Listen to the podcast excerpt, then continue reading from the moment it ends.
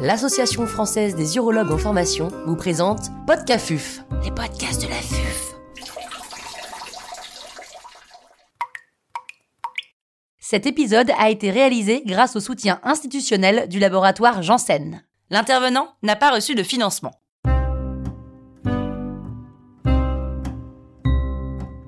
Pout versus Uranus, doit-on proposer une chimiothérapie périopératoire chez les patients atteints d'une tumeur des voies excrétrices supérieures Docteur Evangelos Xilinas, urologue oncologue à l'hôpital Bichat Claude Bernard à Paris, nous fait part de son expertise.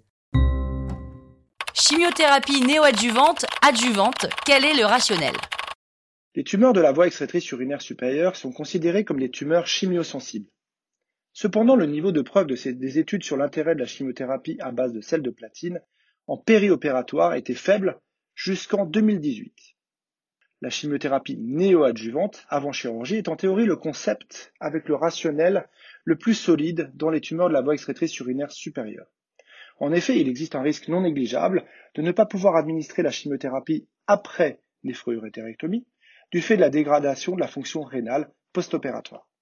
Cependant, ce bénéfice de pouvoir administrer une chimiothérapie optimale avant la chirurgie plutôt qu'après doit être balancé par les difficultés d'évaluation préopératoire de ces tumeurs, entraînant de fait un risque non négligeable de surtraitement. Quelles sont les données de la chimiothérapie néoadjuvante Les données de la chimiothérapie néoadjuvante sont relativement rares et surtout rétrospectives. Cependant, une étude de phase 2 américaine récente, dite de faisabilité, a été récemment rapportée avec 14% de réponses pathologiques complètes dites YP T0 sur un effectif faible de 29 patients traités par 4 cycles de MVAC.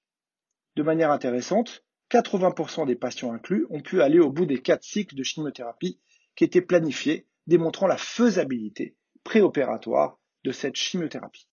Quelles sont les données de la chimiothérapie adjuvante? L'essai prospectif PUT, qui a randomisé un pour un 261 patients avec une tumeur infiltrante, PT2, PT4 et ou N+, à une administration de chimiothérapie adjuvante versus surveillance après chirurgie, a mis en évidence une amélioration de la survie sans maladie de l'ordre de 50% dans le bras chimiothérapie adjuvante.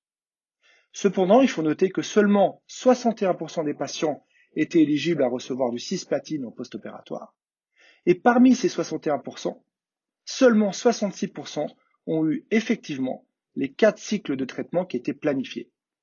Ces données démontrent la difficulté d'administration d'une chimiothérapie en post-opératoire ou adjuvant.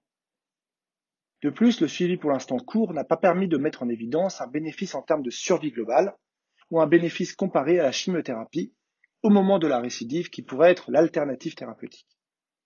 Néanmoins, cet essai anglais PUT a introduit la chimiothérapie adjuvante comme un traitement de référence recommandé par nos recommandations du CCAFU pour les tumeurs PT2, PT4 et ou N+.